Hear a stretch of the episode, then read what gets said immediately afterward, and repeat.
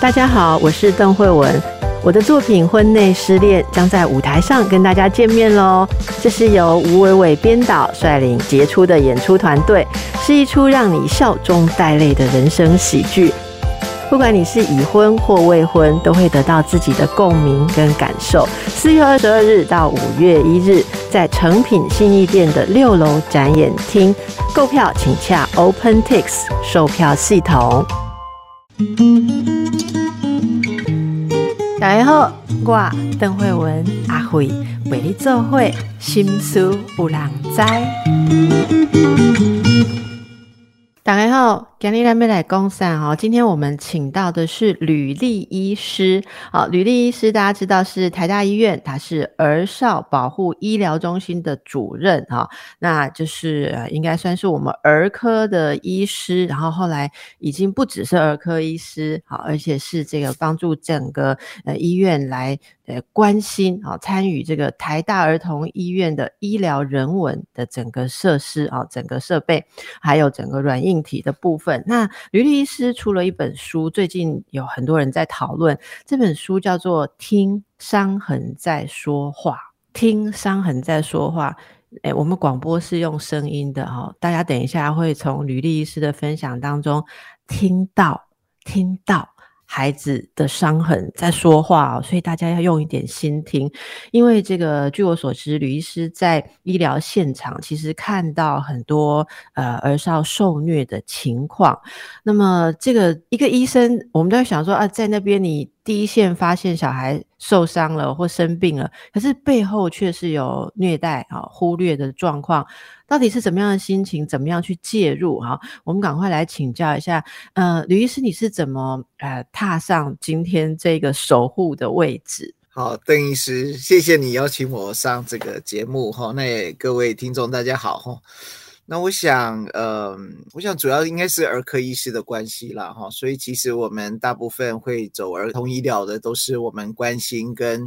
呃，去照顾跟关怀孩子，哈。那其实我本身另外一个部分是主要是加护病房的主治医师，所以我在儿童加护病房工作，所以其实我会在儿童加护病房里面看到一小群很特别的孩子，哈。那这些孩子很不幸是。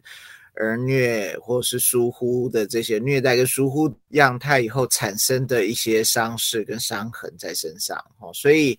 那这群孩子其实非常特别，因为在儿童交病房，我们大概常常遇到的状况是，呃，这个家长都非常担心孩子的状况，会嘘寒问暖，各种焦急的状况哦，然后我们常常要做各种解释哦，但是这些孩子。都没有，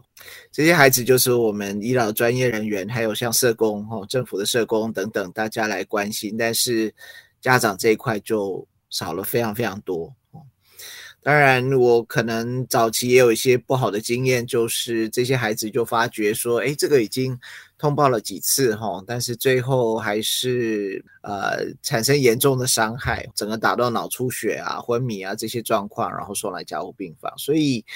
这个部分的话，在我们加护病房努力救孩子的同时，我们会想说，那我这样努力救吼，那你知道一个花瓶或什么哈，就碎掉以后，那个裂痕就在那边了哈。我们努力拼拼凑凑，想把它包回去，想把它救回来哈。但是那个身体的伤还有心理的伤，其实。都都发生这些孩子身上哈，所以我们就发觉，我们大概不能只有给药治疗跟这个部分哈，我们可能要更关心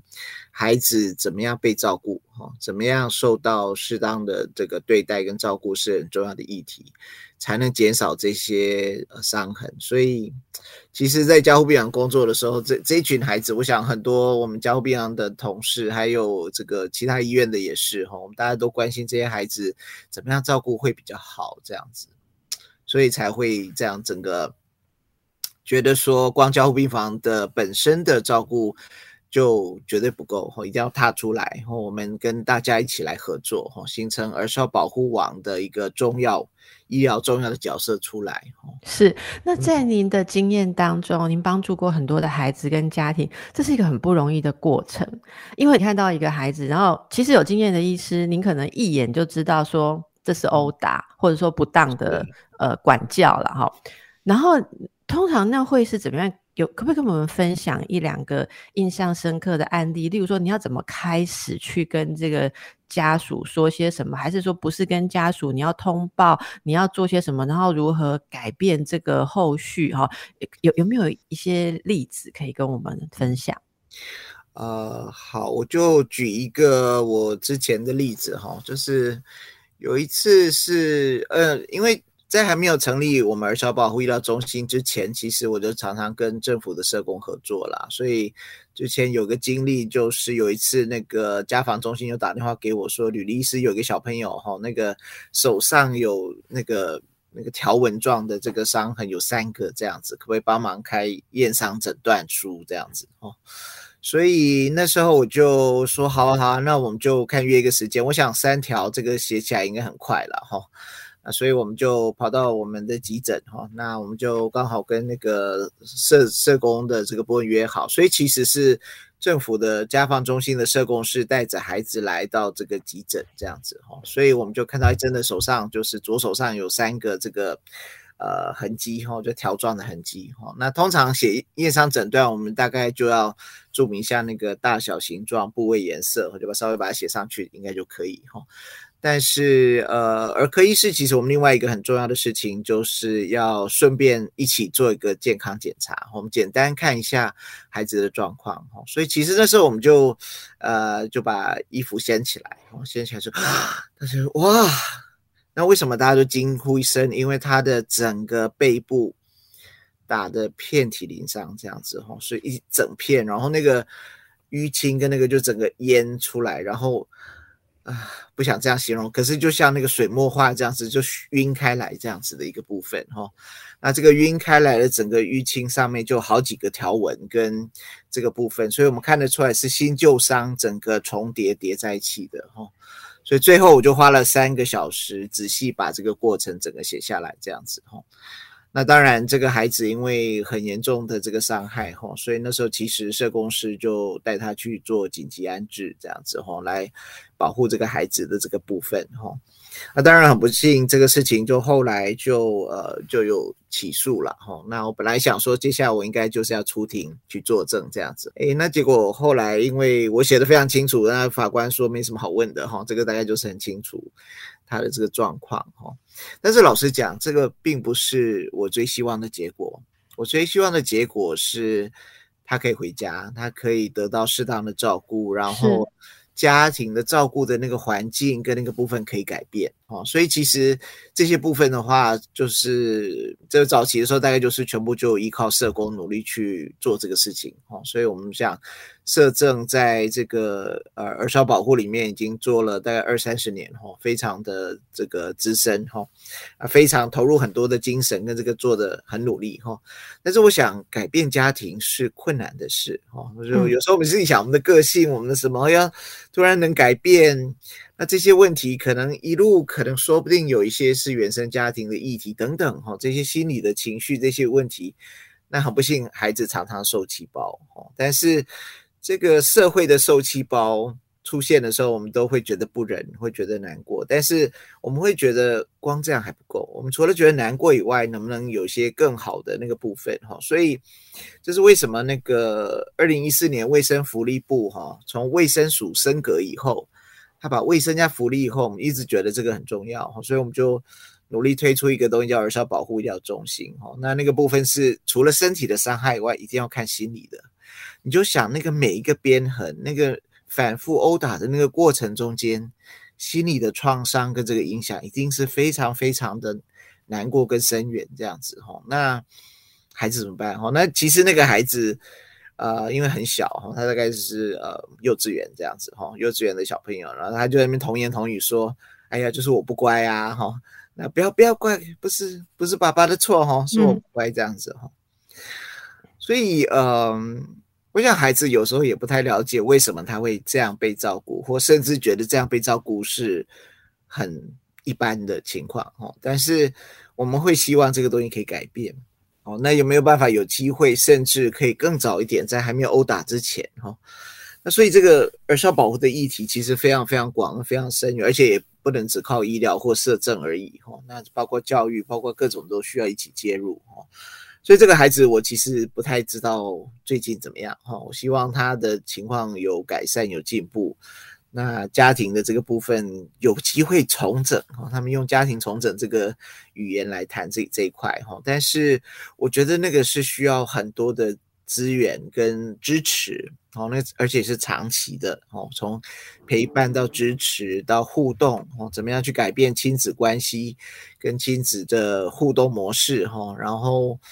不要再用发泄哦，或是这个情绪的问题，就直接投射到或是反映到孩子的伤痕上面哦。那这个我想是一个很深远的一个过程，这样。因为您在书里面也提到说，嗯，其实除了暴力，还有。很多的方式，但是怎么样让这些方式能够被呃儿童的照顾者来使用啊？大家如果看这个听伤痕在说话，于律师的著作里面，其实我们知道邻里街坊或是亲戚朋友都是可以做很多事情的。哦那呃，特别像在书里面这里有一些像知识的这个框框，我有一框我要个特别跟大家读一下，就是大楼管理员也有责任哦。好。为了建构社区化的儿少保护的服务网络啊，其实，在二零一一年。儿童及少年福利跟权利保障法的修法当中哦，职务是可以深入到乡间、都市基层，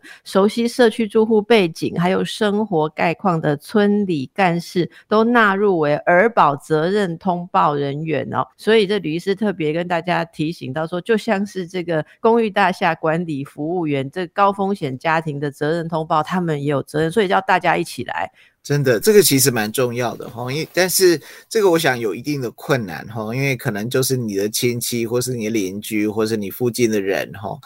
然后所以真正我们在看那个通报的统计的时候，这一个部分其实通报的部分非常非常的少哈。那如果觉得通报很困难，其实我觉得也有其他一些方法哈。我还是建议鼓励大家通报，因为通报以后。政府的社工就有说，哎，这边有孩子可能需要帮忙，需要去了解跟关心的那个部分，哈，那说不定可以引进更多的资源来帮这个家庭，我觉得这是重要的，哈。但是除了通报之外，其实另外可以考虑的事情是支持我们的亲朋好友跟邻里这样子，哈的人去照顾孩子，哈。所以有时候我们的确知道，呃，照顾孩子有很多挑战，哈，这照顾者其实也很辛苦，哈。有时候孩子其实也不懂，他就是直接就反。应他身体的需求或心理的需求，哈，然后这个如果刚好家长在忙或照顾者在忙的时候，有时候没办法支持的时候，有时候就觉得，哎，这个孩子怎么那么烦，哈，怎么那么生气，怎么那么情绪那么多这样子，哦然后就觉得很难照顾，甚至有时候就觉得殴打是最简单的方法，哈。但是我们其实觉得好的方法应该是正向教养，用一些好的方式来进行，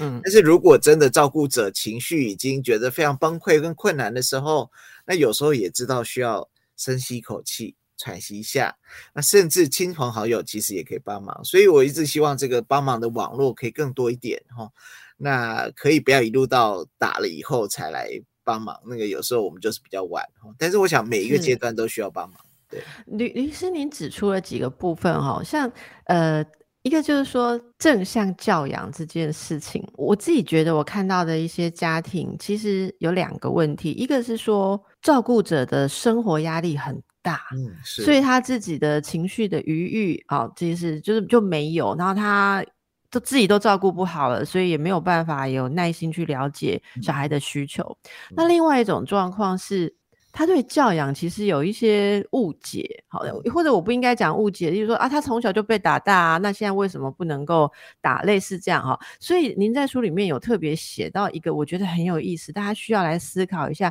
你说父母的这个惩戒权，好，就是呃，现在大家都认为，我觉得我们都知道，学校老师如果打小孩一定有事，好像我们全体都同意，呃，学校应该要有更文明的管教法。可是父母这一块，就我我就有一点点见仁见智哈。那您怎么看惩戒权啊？父母惩戒权就是惩罚跟呃戒都是尬洗因呐，然 后管教了。嘿，对对，啊，这个这个部分其实其实我以前没有太了解哈，后来呃，我有参与那个那个儿童权利公约哈，现在我们呃台湾也有一个国内施行法哈，就联合国的儿童权利公约有个 CRC 的这个施行法的部分，我们就在谈这个正向教养跟不应该再殴打孩子这样，因为殴打的效果很糟糕哦，然后事实上也没有教会孩子怎么样做才是对的才是好的哈，只是让他害怕跟恐惧，用恐惧中让他不要去做这些事情，可是他没有真正学到那个背后，所以但是那时候就。提出来，民法有一条就是这个家长有这个惩戒权的部分，哈，所以那时候我们就在谈说，因为国外的那个儿童人权专家在建议说，这些条文应该都要拿掉，哈，应该都要取消，哈。我想我们没有说一定要保护孩子，至少惩戒权不需要。公开去在法律上说，一定就是他就可以打惩戒权。说真的，吕医师提出来之前，我还真不知道有这个权利哦。真的，但是这这是不是合乎时宜啊？啊，我们今天谈的是这个儿虐啊、儿少保护的问题，特别请到的是吕丽医师。吕丽医师最近有个著作，就让大家一起来关心这个问题。呃，书名是《听》。伤痕在说话。刚才说到这个啊，人家都说父母要管教小孩哦，有一些情况，我们看到小孩受伤的状态，会第一个觉得说啊，你怎么会这样子打自己的孩子？可是说真的，我之前也在儿童心理的团队里面哦，有几个例子，连我们同仁大家都觉得说搞不清楚，应该要说。孩子是受害人还是父母是受害人？因为可能这个所谓的施暴者，他自己在家庭的结构里面，或在社会的结构里面，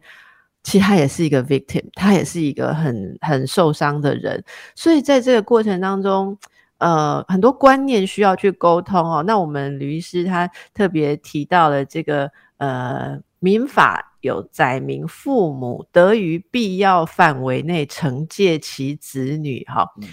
呃，怎么去思考惩戒这个事？律师，你会不会想要提倡说这个法应该要怎么修一下，还是有什么更细节的了解法？呃，这个其实有很多的讨论啦，哈，那呃我。记得我们在那个呃儿童权利公约跟儿童人权的会议上，哈，那时候法务部就说不用修，这样 哈，就不要修这个。那我们当初的意见其实想就是可不可以删除这些字句，这个就可以。哎，其实律师打小孩的父母都不知道民法有写这一条，有没有删除？对他们有差别吗？法律上其实至少它是一个鼓励的行为，对我来说，OK。然后这个部分的话，当然我们希望的条文是应该是呃，他应该要合理的去照顾、管教，哈，跟这个教养孩子，应该写成这样。对，如果他要去宣誓这个事情，在法律上，我觉得应该至少是我们最低阶的要求，这个这整个社会最低阶的要求。所以我们觉得，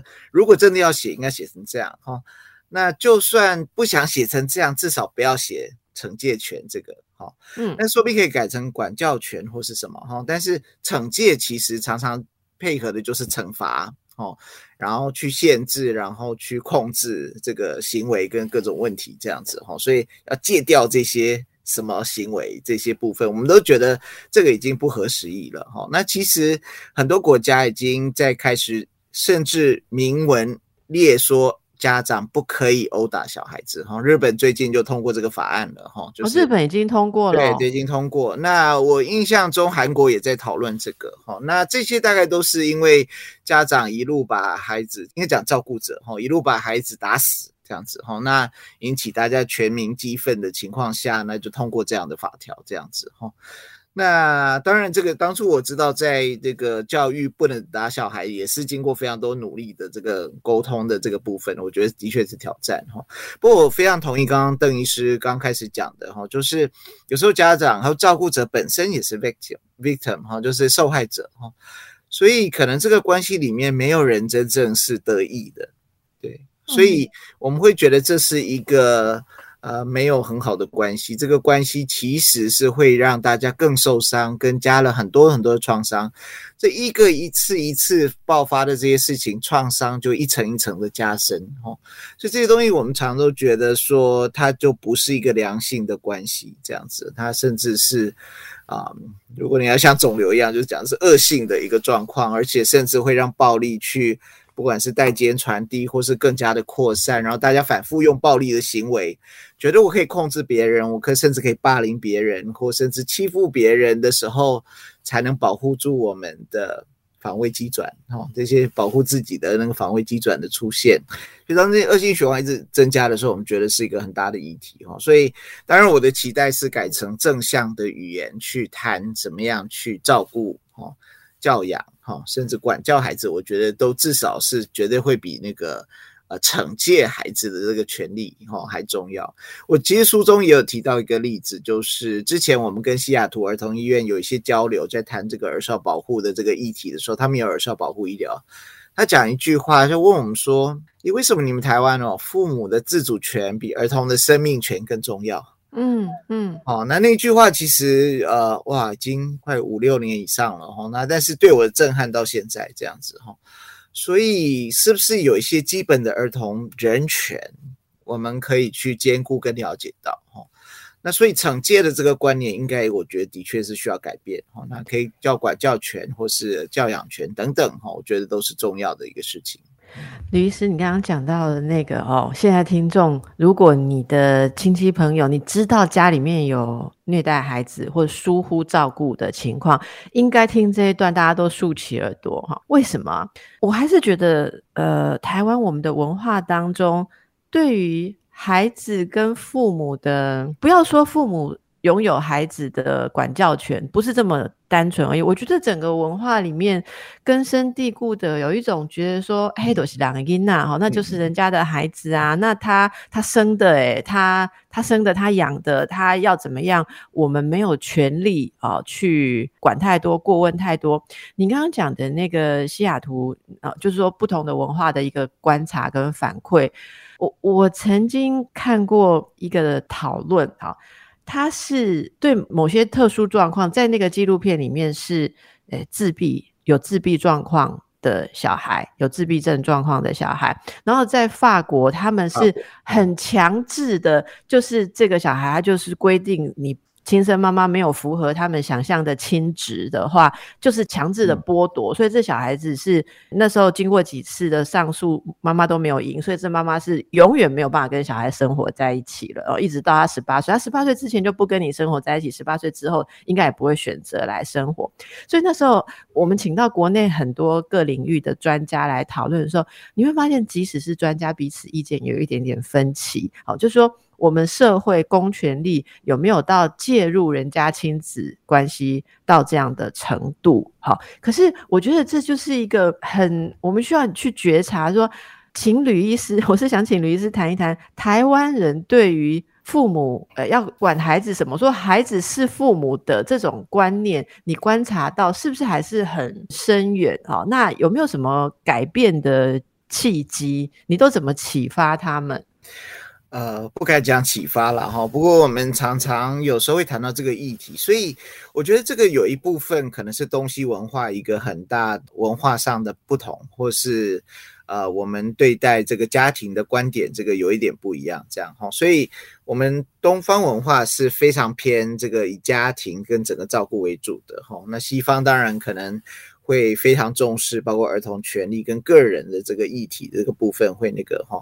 所以我想，我们是最最家庭这边哈，所以传统上都觉得家庭要怎么管孩子，就不是我们能过问的哈，那是人家家的事这样哈。但是其实我们觉得应该还是要设一定的底线哈，你不能说因为孩子不乖就把他打死这样子哈，然后打到身心创伤跟这个部分哈，我们觉得继续加重一个。小朋友的这个身心成长上的一个阻碍，事实上是不好的哈。当然，我觉得法国那个我知道哈，那个我知道那个邓医师也在上面也主持了这个相关的这个议题哈。那但是其实我们距离那个的一点点都没有哈，所以我们距离那个太远太远太远太远哈。那其实我们都觉得那是你自己的责任哈。所以自闭症过冬儿的孩子的家长非常非常辛苦啊，他们得到的社会资源很少。那像我在儿童交病房工作，我有些儿童交病房的孩子，到后来需要用呼吸器，他就觉得那是家长要负的责任，哈，那个就是他自己要承担的事情，这样哈。但是我们希望要改变这个事情，所以怎么样拉回到一个比较合理中性的部分，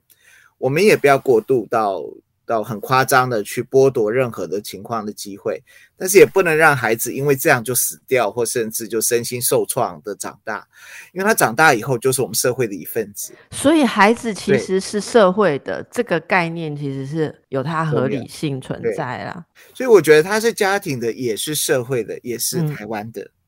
也是大家的，是重叠，对对对对对，我觉得这个很重要。所以基本人权的概念，我们尊重一个孩子也是人的这件事情，其实也是重要。嗯，的确哦，呃，孩子是家庭的。是社会的，是每个人，当然他也是他自己啊。那我们的文化当中，这个文化还是有分，例如说比较社会福利比较强势的，就是说比较社会主义的，或者说我们可能是属于这个比较呃个人或者我们传统的文化，这个都是有待改变哦。那这中间其实有一些有趣的情况，律师书里面也提到很多不同的观点。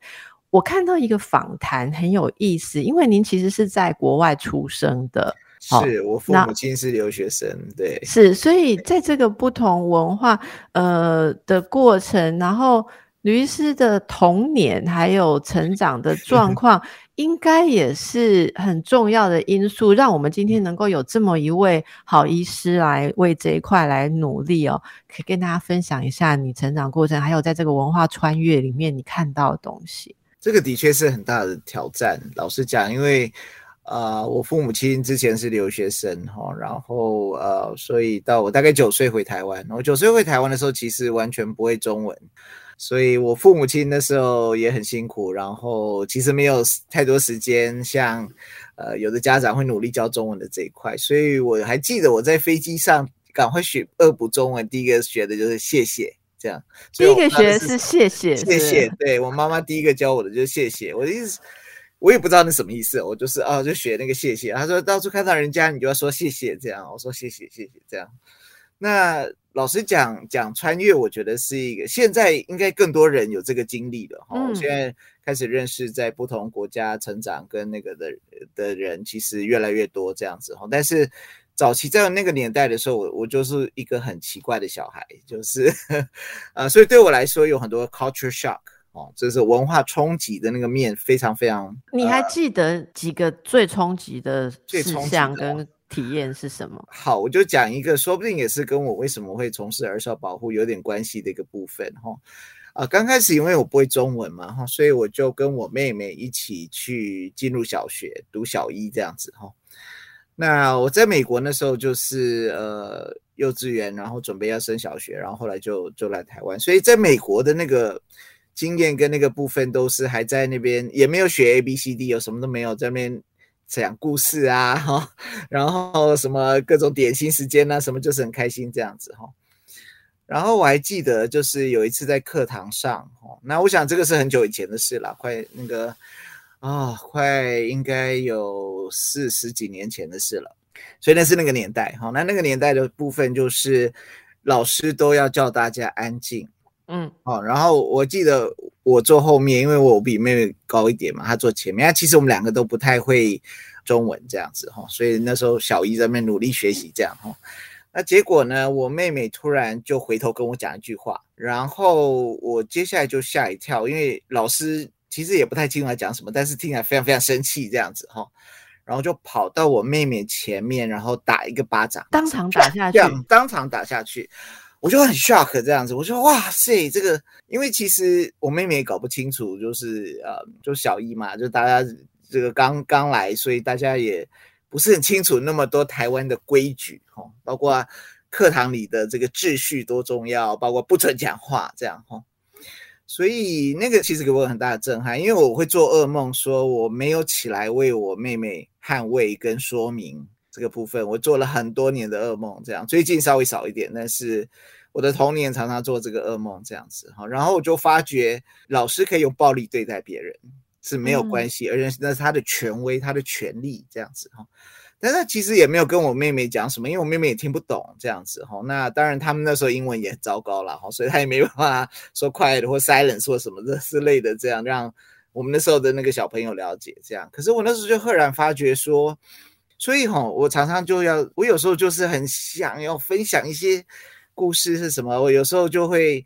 告诉自己不行，你不要讲话，你不要提，大家都觉得你讲这些东西不好哈，你给大家造成麻烦，你太多意见了这样哈。那有时候我还记得，哎，有时候我就要去拍拍我的脚，告诉我自己不要再讲了，反正人家就是不接受这些东西这样哈。但是越来越长大，我就觉得说我还是应该有机会可以表达这些意见跟看法这样哈。那当然这个。文化上的，我想我这样的养成跟生命经历，事实上就会塑形我现在的样子。我觉得真的是有影响哈，所以我当然也知道说，就是创伤的孩子，其实我妹妹其实也有一些她的情绪跟这个的问题，很辛苦这样子哈。那呃这些部分到底对她影响多少，我其实没有深入去谈。她她其实跟我讲的事情，她忘记了这样哈，但是。其实他有些东西就是会害怕、恐惧，甚至忧郁哦。我觉得这些东西其实都会都是长期的影响。这样是，那个巴掌我永远都记得，到现在我永远都记得。那我就觉得不应该对孩子这样。对，于是那一个巴掌打在你妹妹脸上哦，可是你看你也。你也你的心也被扇到了巴掌，搞不好在座其他的同学也都有这样。其实有些时候用这种方式治小孩的大人哦，也有杀鸡儆猴的感觉。那我我等一下再回来跟你分享一下，听你这个故事，我想起我以前也有相同的经验，被惩罚的人不是我，可是我想到我会做噩梦。刚才吕医师分享的这个妹妹的一巴掌，妹妹被打一巴掌哦。我不要说是哪个时候看到的，因为这样子大家去追溯 会知道是哪个老师哈。那我曾经看过老师，就吕是说我们那个年代啦哈，有一个同学，就是我们上课的时候，同学百态真的也很多，所以老师也很难管教。但是我曾经看过一个老师，他对着一个女学生，小学生哦，然后就是大概那女学生上课都不认真，所以他就跟她说：“呃，你坐在那里干什么？”你坐在那边干什么？就是老师上课上一半，突然间说你坐在那里干什么？那些同学就吓到了哦。然后呃吓到之后，老师又一直逼问他，然后全班都停下来，就这样偷偷的看着他。他说：“我坐在这里上课，对吗？我就是在上课啊。”然后老师接着说：“你上课干嘛？你这样子，你就回去吃饱睡饱，等嫁人就好啦。”然后就说：“我不是当事人，可是我不知道为什么。”我常常想起那个画面、那个对话，然后看您的书，还有今天要访问您。我昨天又晚上又不知道为什么一直想着这个感觉，所以我突然发现一件事，说，呃，那是什么东西刺中了？我觉得那是这是一个羞辱嘛，羞辱其实也是。儿童受到父母很多心理虐待的一一类，哈，还有像书里面写到的疏忽，可是这种这种羞辱的那个效果，我不知道那个同学，我真的不知道，我其实记得他的名字，可是我不知道他现在嫁人了没有，说不定他嫁人，他很想跟老师说，老师谢谢你，我嫁人很幸福，好，或者是怎么样，可是那个羞辱显然是在。那个年代在讲一个人没有用或不值得受教育，这是人身攻击。然后我觉得那个力道好强，就是我觉得我也受伤。我不是当事人，可是我在旁都觉得我受伤。在很多时候，我没办法解释，在人生很多环节，这句话会突然浮现给我说。我如果不做好什么事情，我作为一个女人好像是不值得。我觉得那个伤害可能就像女士说，你你坐在那边，虽然被打到的是妹妹，可是却好像为你的人生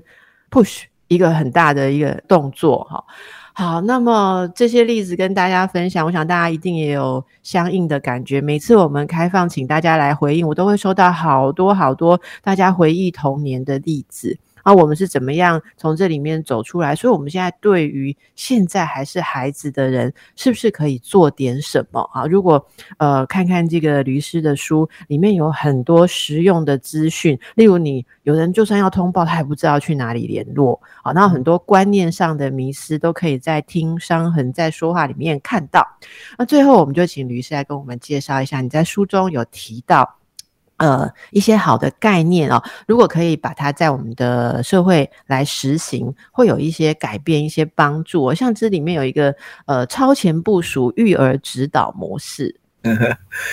郑医师，我先呃，我想先回应前面你谈的那一段的最后一点小尾巴就好哈，就是我们童年这些经验跟伤害，其实影响真的很深，那真的是穿越数十年的影响哦，那影响很大。所以其实我们现在有一个类别叫目睹家暴。一样的哦，孩子身上他没有任何的伤痕，也不是对他，完全不是对他这样哦。那所以那个目睹家暴的那个部分，却影响很多很多年哦。那这些孩子在这个中间听到的对话、看到的互动，跟这些部分，其实常常会是一个烙印甚至创伤的部分哦。所以这个部分其实也是我们需要去关心跟注意的哈。有时候就是那个 moment。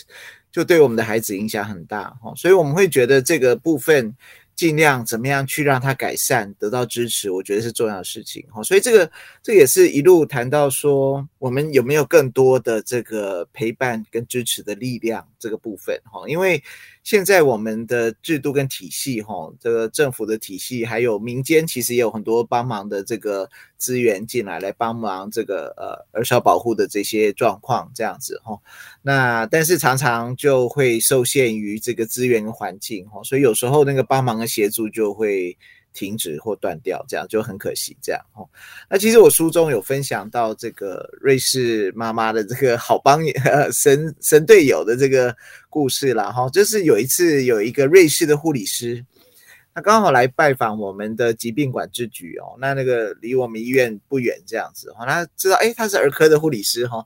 他是说哎，要不要去找吕律师谈谈？我也不知道谁介绍的。Anyway 哈，我们有些认识的朋友这样。哦，我就说好好，就再来介绍。我们就谈到很多议题啊，其中一个就是儿虐这样。他就说他很想分享他瑞士的经验哈，瑞士的经验就是每个社区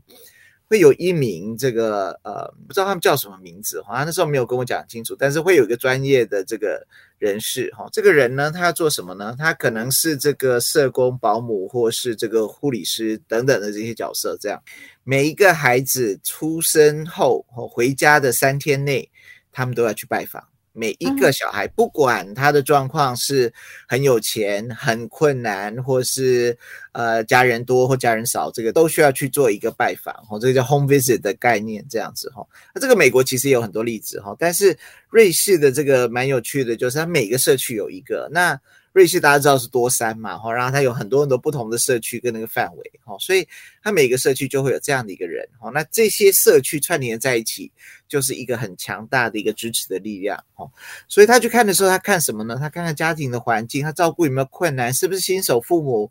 会不会我们遇过有些你甚至泡奶都泡错那个倍数哦，就是你一匙要放多少的水这个事情，或是温度要怎么样让它降下来到呃适合的温度，然后不会烫到等等哈，有一些小技巧，甚至怎么样帮宝宝洗澡。哦，不会说哎失手就掉下去，然后甚至溺死溺水这样哈。这些有很多议题其实都可以帮，还有注意家庭的这个环境跟安全度这样哈。然后跟这个不同，所以他如果看了以后觉得哎这个这个妈妈呢，还有这个家人，他得到很多支持，然后也很好的话，他说他就会留下一个名片，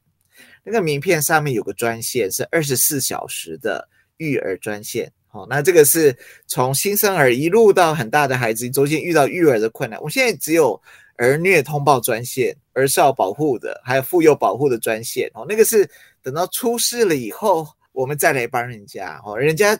可是他就是靠这样社区大家连接，所以因为有很多人，所以大家轮一轮可能。呃，一个月轮一个晚上或两个晚上的时间去接，因为它是二十四小时的专线，好，那大家就轮流去呃帮忙去呃回复这些育儿跟照顾方面的困难跟问题。所以，如果家长照顾到崩溃了，很困难怎么办？哈，先不要急着打小孩，好，有一个专线二十四小时可以听你抱怨。可以听你讲，然后甚至还可以提供一些方法哦。哎，这可以用到小孩几岁？就是我小孩几岁，我还可以打这个，因为有人照有人照顾十岁的小孩也崩溃抓狂。所以其实它是一个育儿照顾教养的专线，它没有特别年龄限制哦。哎，那我们没有这样子的东西没有，我们没有，我们只有通报，就是你觉得人家有问题哈，李医师，那你就号召一些小儿科医师、精神科医师，我们就把它做起来啊，没办法这个这个其实需要有点像那个。一一三的那个专线哦，需要一个资源跟长期来接、跟听、跟处理的这个方法这样子。但是我觉得这是个很简单的方法，而且甚至。这个专线可能也不用多少钱，我觉得。我觉得应该有很多人，我觉得应该有很多人，我们可以把它。组织在什么东西？如果瑞士可以，我们应该也可以。那个，我其实你刚才讲的时候，我就觉得说，我在育儿的前几年，如果有这个专线，我应该也要打。我觉得如果有打，下很多环节会容易很多。哎，就即使是我，我也有困难的时候。我想每个人都有可能，因为每个孩子其实不一样。我们儿少保护常常就上了一些亲子课程，然后都讲一些一般的概念跟理念，但实际上应用到孩子的时候，就是就没有用，就用不到。对哈，所以你用了以后，孩子的反应还是让你非常的困扰跟困难的时候，其实就是需要更多的招数跟更多亲子教养技巧。但是书在那边，你有时候也不见得就是刚好找到，所以专线他们觉得是很有帮忙。我我想用一个例子哦来呼应律师你讲这个，因为书或者说课程在那边哦，为什么这些人？就是说，育儿有困难的人或亲子有困难的人，他用不上，因为书不是一个活的人，没有跟他建立关系。好，我我跟大家讲一下，这里面有一个访问吕医师的哦，然后吕医师就讲到一个例子，说有一个肾脏有问题的小孩，就是身体状况很不好，那个妈妈呢跟所有医护人员都是吵架的状况，而且又不遵医嘱，常常就是让小孩的呃状况更糟糕哈。然后他只会吵说，哦，我要那一瓶黄色的点滴，我要那一种什么什么啊，就是没有办法沟通。可是吕医师是注意到这个情况，他也知道说这个母亲在困难当中，所以那时候有一句话改变了这个状态，就是那个母亲其实是很威胁说：“我的孩子要是怎么样，我就为你们试问。”好，这种态度。可是吕医师很平静的跟他说：“呃，我没有办法确定这个孩子会怎么样，但是我会用心照顾。”然后这妈妈就软化了，从此他就只认吕医师是救命恩人。好啊，虽然这个孩子后来就是没有继续在吕医师。的照顾之下了哈，那后来的状况没有说真的呃康复，可是我觉得这就是刚才在讲的，如果能够有这种协助系统，好社区的不管是专业人员的专线，或者各位听众朋友，你就是立者西哈，如果你能够有这个聆听接住这些人的动作，接下来你再把书拿给他，是你拿给他，跟或者说阿虎来说，哎，我们今天介绍，请大家去看这个书，我们有一个人的传。地很重要，这个因为这些人，我相信没有人是生小孩出来要把他弄死，要把他打死。可是当我们发生困难的时候，呃，这些父母也需要被接住，好，所以我很希望有这个关怀的这个系统。律师，如果你号召成立这个的话，我一定带人去投靠，我们一定。来支援好，那如果听众朋友，呃，各位有先进哈，还是企业主，你们有资源的，我们节目常常顺便号召一下，我们是不是来看看这一块？呃，在儿少的保护上面，我们需要些什么？大家一起来做哈。那么更多的内容今天没有办法介绍到，请大家一定要来看这个《听伤痕在说话》这本书，甚至啊，你可以买个礼物去慰问一下照顾着孩子很辛苦的人，把这个书夹放在里面送给。他，好好，那今天非常谢谢吕医师，吕医师你辛苦了，也谢谢大家，谢谢。